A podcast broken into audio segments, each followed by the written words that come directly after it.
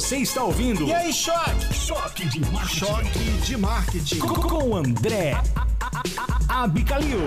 E aí, choque! Bem-vindo a mais um episódio aqui com a gente. Hoje tá especial, tá especial demais, é muita experiência, não sei se vai caber dentro desse formato que a gente costuma fazer, não, hein? Porque é só no bate-papo aqui antes de começar. Fala pra mim, Fernandinha, a cabeça já ferveu, né? Não? Eu acho que a gente vai ter que dar uma esticadinha nisso aí hoje, porque é muito assunto, muita informação que a gente precisa saber. Marcelo, meu guia, se você não ajudar, cara, você hoje é o guia espiritual do negócio. Porque dá quem... luz, Marcelo, é, dá luz. Pra quem não, não, não, é, não pôde presenciar nosso encontro antes de começar a gravar, a gente estava sem energia. E aí o Marcelo chegou e pá, energia. Chegou junto com ele. Bem-vindo, Marcelo, beleza, meu irmão? Beleza, André, obrigado pelo convite mais uma vez aí. É, Fernandinha, bom dia, bom dia. Bom dia. Luiz Guilherme, um prazer imenso tê-lo como aí nosso entrevistado de hoje, enriquecedor já a conversa antes da nossa do nosso início aqui. E estamos aí para muitas perguntas, né? Muito legal, cara. Luiz, pô, primeiro te agradecer demais, Luiz Guilherme Mendonça. Vamos apresentar o amigo com o nome completo. É, Luiz é economista, mestre em economia, meu mentor, meu sócio numa startup que eu tenho o prazer de contribuir. Muito bem-vindo. O sócio. O sócio. O sócio. Luiz, muito bem-vindo, cara. Obrigado aí por, por aceitar o convite tão rapidamente, ter uma reserva na sua agenda para estar aqui com a gente, meu irmão. Beleza, eu que agradeço, André, Fernanda e Marcelo. Prazer estar aqui com vocês. É prazer mesmo, uma honra. Eu sou assim, mais um sócio do, do André, na verdade, somos muitos nessa, nessa startup, uma startup essencialmente portuguesa, mas que vai sair daqui o país todo, esse ano ainda. É, enfim, estou à disposição de vocês para a gente levar essa conversa sobre criptoativos, que é um assunto que me interessa já há muito tempo. Eu, como investidor, lá atrás, 12 anos atrás, pois agora, mais recentemente, segundo mestrado, na verdade, mestrado especificamente em criptoativos na Universidade de Nicosia, no Chile. Olha, cara, bom. que legal. Essa eu não tomei nota na pauta, não, Luiz. Essa saiu ao vivo. Muito é. legal, cara. Muito eu legal. acho que assim, comentar com você é uma coisa relativamente mais recente. Estou gostando muito, né? Muito bacana, Luiz. A gente começa sempre fazendo um background de onde nós nos conhecemos. Né? E, e a, a, gente, a gente tava, até brincou que a gente não apertou as, as mãos, né, cara, um do outro, que a gente não se conhece não. pessoalmente. né? Nosso network foi fruto dessa loucura de pandemia, dessa aceleração de digitalizações e tal dos negócios e a chegada do Luiz numa startup que aí veio né, ao nosso encontro, provavelmente consultando aqui em Friburgo, chegou, chegou até mim. Graças a Deus são é, 20 aninhos aí de bons relacionamentos. Acho que é por isso a gente se encontrou. Né? É, espero que a gente tenha o prazer de tomar um chopp junto uma hora, de fato. Porque a, gente, a gente não pode deixar que a nossa, o nosso relacionamento de sócio, amigo, etc., é, passe direto do, do, do da videoconferência para o metaverso, né? Não, por favor, não. Eu não teria nada contra se, né, a gente se encontrar lá e trabalhar, inclusive, no metaverso. Já iniciou até um chopp aqui, mas ele quer o chopp real, né? Não, eu quero o chopp aquele que mata a sede. É, o, é aquele que mata a sede. Eu acho que ainda não inventaram essa parada no metaverso. Não, não dá para tomar um chopp lá e matar a sede, né, cara? É, mas aí, Luiz, dessa nossa, desse nosso encontro na, no Agora Faz, né? Vamos fazer aqui o, o merchan do nosso, do nosso negócio. É, assim, eu tive o prazer de conhecer um pouco da sua experiência, né? O nosso primeiro economista aqui no Pod. A gente já teve empresários, é, publicitário, professor, fotógrafo. É, economista é a primeira vez. Né? A gente já teve até o, o, consultores de, de, de FI, cara. Olha que troço incrível. Foi o nosso último convidado. Um negócio muito diverso mesmo. Mas é a primeira vez que a gente tem um economista com tanta experiência também, né, Luiz? E eu, quando eu falo que você é meu mentor, eu não tô, tô rasgando cedo, não. É fato. Eu e um eu queria. Mais... Oi? Eu sou um pouco mais velho por causa disso. Tá, tudo bem. Mas acho que é mais pelo conhecimento mesmo. Talvez a gente tenha a mesma idade astral, a gente não sabe, né, cara? Mas é, eu queria entender um pouco e compartilhar essa sua história até a sua chegada em Friburgo, né?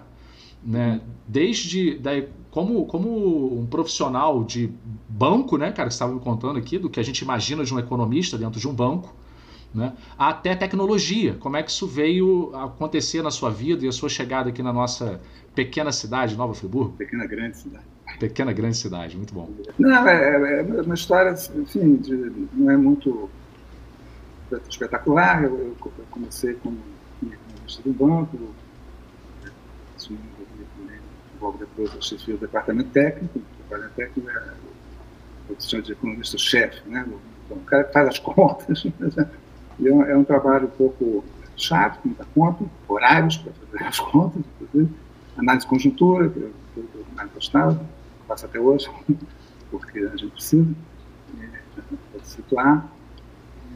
E aí, meu chefe, na época, vendo que eu tinha uma certa, um certo gosto por tecnologia, ele me deu a missão de desenvolver uma área de tecnologia exclusivamente para a vice-presidência financeira, que era onde eu me colocar. Aí fiz isso, acho que eu fiz direitinho, né? e aí depois disso fui assumir, fui o primeiro CTO, CIO, na verdade, né?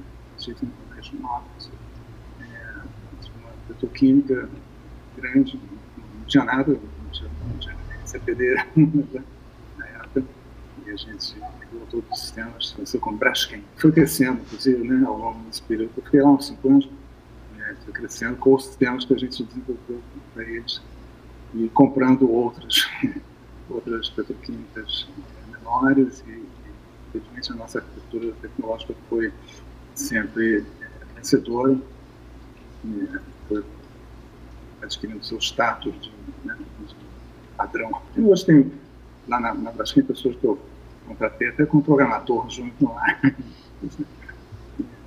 a gente fez fiz meus dois sucessores, verdade. Aí depois disso eu, eu, eu resolvi abrir um, voltar para o mercado financeiro, né, que trouxe uma tecnologia de fora, chamada Cybers, empresa. Eu sou contratado pela SAP.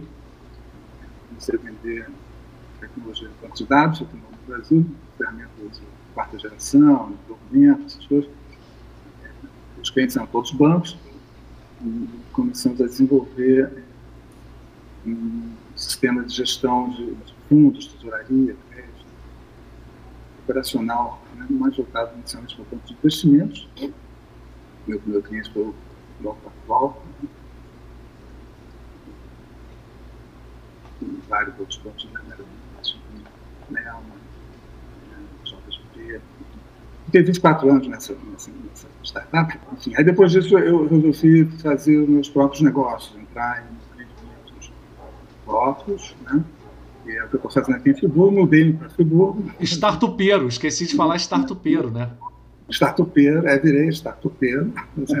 Estou muito feliz, nesse momento tem meia dúzia de empreendimentos sendo tocados descobrindo coisas novas, né? mais recente novidade, que todo mundo, todos os meus amigos mais, mais antigos, né? fazem implantação comigo, que estou começando um negócio de um negócio que é imobiliário com criptoativo. Opa! reais. Aqui em Friburgo, eu não posso falar nada ainda, porque depois de uma especialidade, mas de forma. Mas você vai voltar aqui depois para poder falar, então. Com certeza. Com certeza. já está convidado, já está convidado para o retorno. Essa vai ser boa, vai ter um desafio de marketing muito grande. E depois, quando chegar o momento, a gente vai aprofundar essa conversa. Mas, enfim.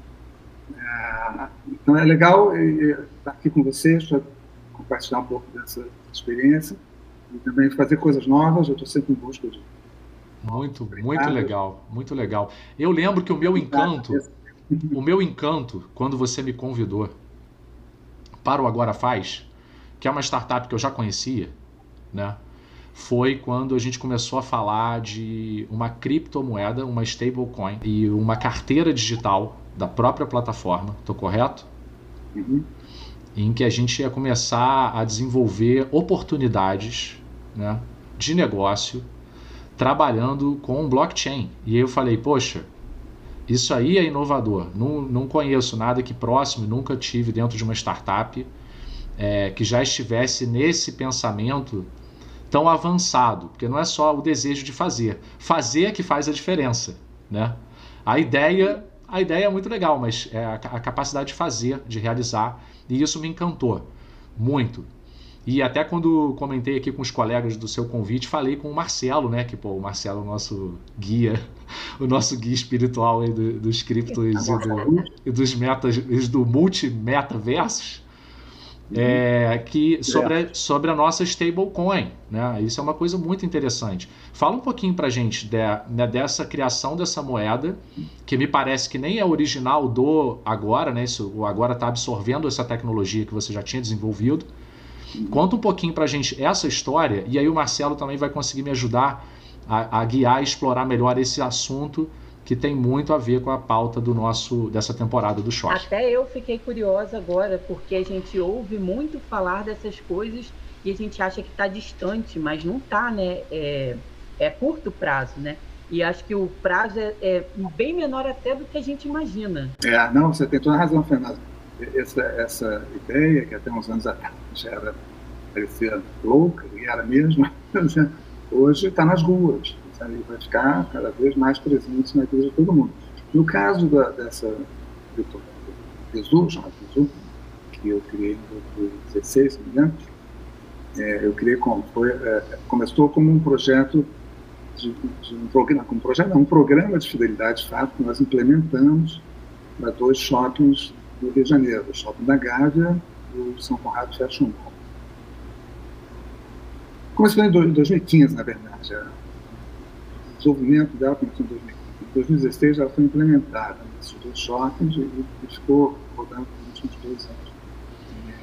A ideia era, essa, era ter, transformar os pontos de um programa de fidelidade em uma, moeda eh, stable, estável, ou seja, não sujeita a variações de volatilidade muito alta, né, zero volatilidade, é verdade, e, e que servisse para é, estimular as compras nesses dois shoppings. Né?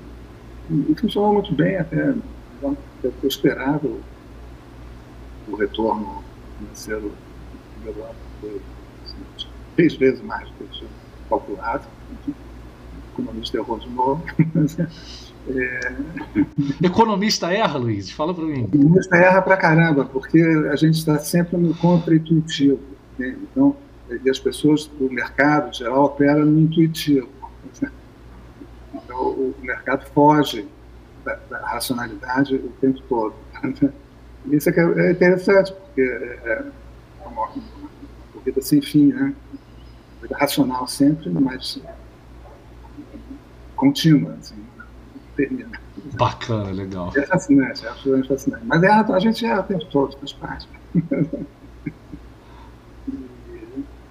Aí, bom, voltando à historinha do, do, do Bizu, né? Essa, essa ela, ela, no momento que ela está fora do ar, ela já, funcionou no Ethereum, né? Nesse período. Aí tiramos do ar, tinha um Ola, tinha essa coisa toda, que os clientes só usavam, né? Usavam para você comprar, fazer compras com descontos especiais para é, quem comprasse no shopping. Né? Você comprava no shopping, em qualquer loja, e você ganhava uma certa quantidade de pontos, como qualquer programa de fidelidade, a diferença é que esses pontos é, eram uma stablecoin, são, de fato, uma, uma, unidades dessa moeda. Certo? E aí, ao, ao, ao, pagar uma outra compra, os registros ofereciam descontos especiais. Por exemplo, uma coisa que fosse custasse, sei lá, mil reais, a pessoa comprava com 800, 800 reais, mais, digamos, 200 de stablecoins. E essas stablecoins eram fungíveis, então não podia haver troca entre elas, tinha várias coisas acontecendo. E acabou com a crise dos shoppings no 2016, 2017, né? Crise o país todo, vocês devem se lembrar. Sim. Coisa é, foi do ar abaixo, e, e aí é, nós vamos tirar do ar, né, do choque, o próprio programa do ar, né, porque é indissociável uma coisa da outra. É, hoje ele está de stand-by, porque ficou stand-by esse tempo todo. É, agora nós estamos no Agora Faz Bizu, né? Tivemos a fusão dessas duas iniciativas, depois que Figura agora faz bizu, eh, resumidamente, é uma, uma experiência, era, era uma experiência de, de portal para associações empresariais, né? já rodava aqui na, na CIANF, na Associação Comercial Industrial e Agrícola de Nova Friburgo, e eu fiz uma palestra sobre essa, essa, essa, essa criptomoeda do na CIANF, e, e, aí conheci o Rafael Girardi, o Felipe Silveira, que era o fundador dessa startup, que me apresentaram o André, o Cereja, né? E aí foi esse toque de marketing né, que nós estamos. Muito legal, Luiz. Eu acho interessante a, a história do Bizu ter começado no shopping. E a gente está aqui falando de metaverso, de criptoativos, e eu equivocadamente achava que o metaverso ele rodava numa blockchain, né? Porque lá dentro tem essas operações de tokens e NFTs e as próprias moedas, né? E aí o Luiz explicou aqui brevemente que uma coisa não está exatamente é, o core do metaverso, não acontece na blockchain. Mas eu queria que você explicasse para gente, para quem está nos ouvindo, essa tecnologia do metaverso e dos criptoativos, como é que isso convive e dessa oportunidade para os negócios, porque é muito comum a gente ver nas matérias, na grande mídia, os exemplos do metaverso para negócios, como por exemplo, é, é, experimentar uma roupa, sentir o toque, que a gente vai avançar para esse tipo de sinestesias, né? E, hum. e aí, por um acaso, o Bizu começou no shopping center, né? E aí, Isso. explica um pouquinho para a gente a sua visão de oportunidade para negócios, tanto no mundo dos criptoativos, é, quanto nesse mundo do metaverso, e um pouco dessa, dessa base de tecnologia mesmo que você explicou para gente, sobre como funciona o metaverso e como esses periféricos, tokenomics, né, esses periféricos de economia, estão ligados a esses mundos meta né? E como que as empresas também podem explorar isso. Tá, legal. É, o, o a nossa experiência do, do Buzu começou em choque. Essa tela aqui foi uma experiência que a gente não, não levou adiante, porque naquela época, uns anos atrás, não, não muito tempo atrás, né? uns seis, oito anos atrás, essa experiência era caríssima. Mas a gente fez uma, uma proposta de, na época não existia ainda a palavra metaverso, mas já, já existia o Second Life, nós fizemos uma experiência com o Iguatemi Shopping de São Paulo, ali da Faria Lima, né? Então, é, isso aqui que vocês vão ver é a área, a área fashion, do, ala fashion do, do Shopping Iguatemi, ali, né? que é o shopping mais antigo do Brasil, diga-se de passagem. Foi o primeiro shopping que eu entrei na minha vida, e na primeira Faria Lima. Então, vocês vão ver aqui, ó, você passeia pelo shopping, isso é um vídeo, tá? Uhum é a visão do avatar. Né? O avatar caminha pelo shopping. Nós fizemos aqui na época existia essa, essa grife Maria Bonita de, de, de roupas, tá certo? Então a ideia era oferecer essas roupas, as coleções para, para, para no lançamento do São Paulo Fashion Week e tal, essas roupas fossem é, mostradas e vendidas com exclusividade para os clientes do programa de fidelidade, os clientes Prime do programa de fidelidade que a gente estava é, oferecendo, tá? Muito legal. Como o podcast é que o pessoal não está vendo, né? A gente está navegando é numa, 3D, no que seria o é, metaverso, vamos dizer assim, né? Do é, shopping. 3D, isso. É, isso era em que data, Luiz? Quando você me disse que nessa época era caro, isso foi. 2015, 2015. a gente está falando de sete anos atrás, né? Então, tipo assim, o que será que o futuro nos aguarda, né? Dá até um medo. Não, é, é, o futuro é muito bacana nesse aspecto, porque o futuro aponta para a primeira redução absurda de custos, né? isso aí vai virar commodity, como, tudo, como toda tecnologia acontece, né? É, até virar eventualmente sem custo, né?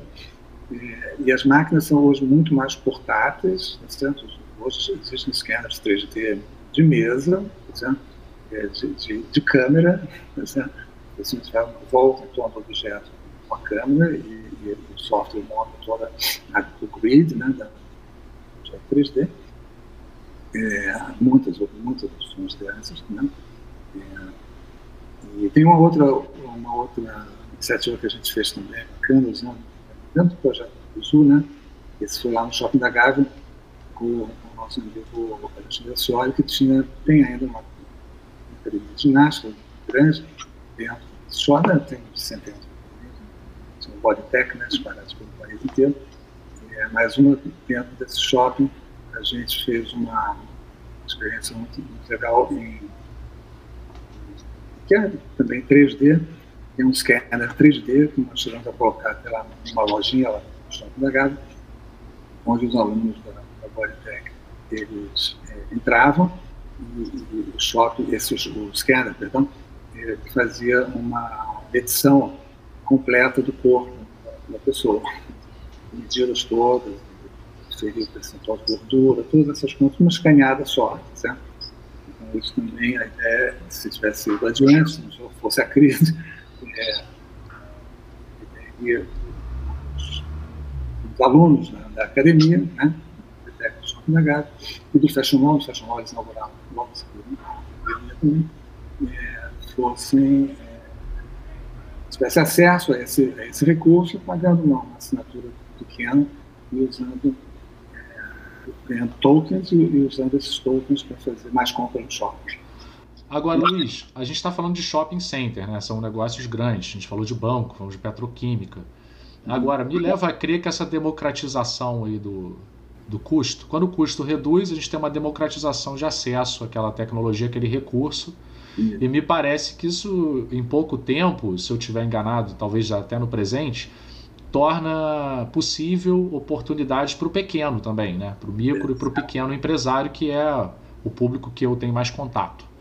Como que você vê esse presente futuro para o pequeno, falando né, de metaverso, falando de criptoativos, de oportunidades, dessas novas oportunidades, se eu posso chamar isso de algo novo. Eu ouvi esses dias uma frase que eu achei muito interessante, que dizia que esses assuntos podem parecer algo muito novo, principalmente o metaverso, mas também pode ter um certo cheiro de naftalina. Porque o Second Life já nos trouxe um pouco dessa experiência e não é nada exatamente novo. Né? É, a gente já teve, inclusive, o drama do processamento. Acho que isso foi uma grande frustração para o Second Life. Né? As pessoas não tinham uma boa experiência dentro da plataforma porque exige muito processamento. Exatamente. Mas como que você vê essa oportunidade hoje para o pequeno e para o micro empresário, para o pequeno negócio? Então, esse que é o propósito, né? O, o produpósito, uma palavra que que é Adoro essa frase, adoro essa palavra, produpósito. Do nosso, do nosso Agora Faz Bizu, certo? que é voltado para o pequeno e médio é, empresário, lojista, etc. E voltado também para as associações desses, desses comerciais do país afora. Né? Nesse momento, nós estamos implantando a nova versão do, do Agora Faz Bizu na ASEAN, mais um mês está terminado. É, essa nova versão já traz o marketplace dentro, certo? já tem também o programa de fidelidade instalado. Então, mais, mais uns, sei lá, alguma coisa em torno de seis meses, este ano ainda, com certeza, é, depende aí do prazo que a gente tem reportar aos clientes, e nós vamos estar acoplando a, o token do Bizu, tá ainda sem o fundo, tá certo? o token do Brasil está associado também a uma coisa que é um pouco mais complicada de implantar, é um fundo, um fundo de investimento em direitos creditórios, né? FDIC, como se chama. Né? Que é um FDIC? FDIC é um, um, fundo cuja carteira compra dívidas, certo? É, de lojistas, de consumidores, etc. Então, a, a ideia dentro desse ecossistema, aí, dentro desse protocolo de levar essas tecnologias para o pequeno médio através das associações comerciais, né? É, e oferecendo para eles essa ferramenta marketplace, a gente vai poder é, levar também o crédito, certo? Para os dois lados do balcão, o lado que está vendendo e lado que está comprando. Esse crédito ele é lastreado por operações dentro da carteira desse fundo. Isso é uma, coisa, é, é uma segunda etapa, certo? que a gente provavelmente chegará nela ou no final desse ano, no início do ano que vem. E no início do ano que vem, é, você ainda não está chartered, você não está ainda fez as contas disso ainda, porque ainda está cedo para fazer, no ano, é, mas a ideia é que a gente dê um passo em direção ao metaverso. basicamente Rapaz, ó, nós estamos nós muito chique, cara. É... Falou de metaverso, André meio que dá uma pirada, né? Não, com certeza, cara. Eu, pô, fico bobo que eu conto que eu aprendo a cada encontro desse aqui. Luiz, aproveitar, é, como é que está atualmente o desenvolvimento desses projetos de moedas virtua virtuais aí nos shoppings? E não só nos shoppings, por exemplo, comércio de rua, que tem associações de comerciais né, em diversas cidades pequenas, por exemplo, Friburgo, implementar uma, uma stablecoin no comércio de Friburgo para que isso favoreça todo o comércio, não só o shopping em si, mas toda a cidade, atrair os turistas para esse projeto. Como é que está isso atualmente, esse desenvolvimento, em, geral, nas grandes capitais, mas também o que, você está visualizando isso em Friburgo? Marcelo ainda está muito incipiente, certo? No nível do Brasil ainda está muito incipiente. Tá? Por quê? Há, há, um problema cultural, uma resistência cultural muito grande. Eu, durante os anos, esses anos recentes, no início, eu, 2015, assim, eu, eu falava com as paredes, literalmente. Certo? As pessoas não entendiam absolutamente nada do que eu falava. Né, Isso é outro drama de economista. As pessoas não entendem nada do que a gente fala. Mas, enfim, o, o, e é difícil, né? é, é modo contra-intuitivo, é sempre um contra-intuitivo. É, mas agora tem, tem havido mudanças expressivas, eu acho. Certo? Quer dizer, a, a hegemonia do Bitcoin, nós, criptomoedas em geral, é, despertou uma curiosidade muito grande para o brasileiro, para o mundial já há muito tempo, tá mas no Brasil mais recentemente. E, hoje nós temos mais um número maior, mas muito maior, de investidores de criptomoedas do que investidores na Bolsa de Valores. Verdade. O que é um contrassenso absurdo. Nos Estados Unidos ainda não é assim. Né? Na Coreia, então, todo mundo é investidor. Todo cidadão coreano tem ações. Impressionante. É, mas isso já é uma outra dessas características do Brasil. Né? Parece uma, uma, novidade, o brasileiro vai atrás. Verdade. atrás. Então, agora, por exemplo, também uma outra iniciativa muito importante que ajudou muito a essa, essa cultural foi a implantação, recentemente, dos três anos, do, do Open Banking. Né? Brasil, o governo o Open Bank Pix se situa dentro do Open Banking, né? É uma mudança radical, uma revolução. Né? Ainda, não, ainda não estamos sentindo todos os efeitos dessa, dessa revolução, mas esse ano vai sendo completa, né? O, esse ano. E agora, por exemplo, você já tem o troco do Pix, você já tem o Pix cancelado, você tem uma de coisas. Então, do boleto, o boleto vai morrer, certo? Normalmente, a, essa democratização da, do acesso né, bancos trouxe um, um, fenômeno muito interessante, porque é totalmente dentro dessa tendência toda de criptomoeda e metaverso, que é o que? Agora, todo mundo é banco o, Mercado Livre é banco, entendeu? É, daqui a pouco o Superpão vai ser banco, tem a padaria da esquina vai poder ter o seu próprio, seu próprio crédito. A gente quer endereçar essas questões, ajudar essa, essa tendência através desse todo passo do Tesouro, certo? No fundo, de investimento, nos creditórios, que vai ser o banco por trás dessa, dessas, dessas transações comerciais, né? É, e, com stablecoin fica mais fácil ainda. Né? Então, hoje em dia, você tem, é, você não fala mais sozinho. Né? Quando você fala, é, aqui nós estamos conversando nesse podcast, muita gente vai assistir e, e vai entender o que está acontecendo. Né? Vai entender qual é a tendência, vai, vai, vai ser mais fácil levar as, as associações comerciais também, mais afora, já estão muito mais é, evoluídas nesse sentido, por os seus associados, os seus diretores, todos eles ou já, já investem alguma coisinha em cripto, seja através do mercado pago, ou do mercado online, enfim, outros que cresceram muito, crescendo muito nesse, nesse momento, né? O criptoativos, criptomoeda, já é uma realidade. Isso não era uma realidade, isso era uma, um sonho, uma ideia. Certo? E agora, isso tudo graças à hegemonia do, crescente do, do, do, do market cap do Bitcoin. Né? O Bitcoin é, continua sendo, sempre será o líder imbatível de criptomoedas. Né? É, é, é eterno, ele veio para ficar imbatível. Há governo que vai conseguir destruí-lo. Né? E aí surgem na esteira disso, na cauda desse cometa, né, surgem essas milhares de criptomoedas. Eu não estou nem mais contando, mas se vocês entrarem no coinmarketcap.com, vocês vão encontrar lá uma, uma lista de milhares de, de, moedas, acho que a última vez que eu vi estava quase 3 mil, né? das que são reconhecidas pela, por essa plataforma, porque tem muita que não é, certo? Nosso próprio Bizu, até chegar lá, vai, vai, vai, demorar um ou dois anos, depois que ele estiver funcionando né, esse ano, até chegar no CoinMarketCap, vai demorar um tempinho.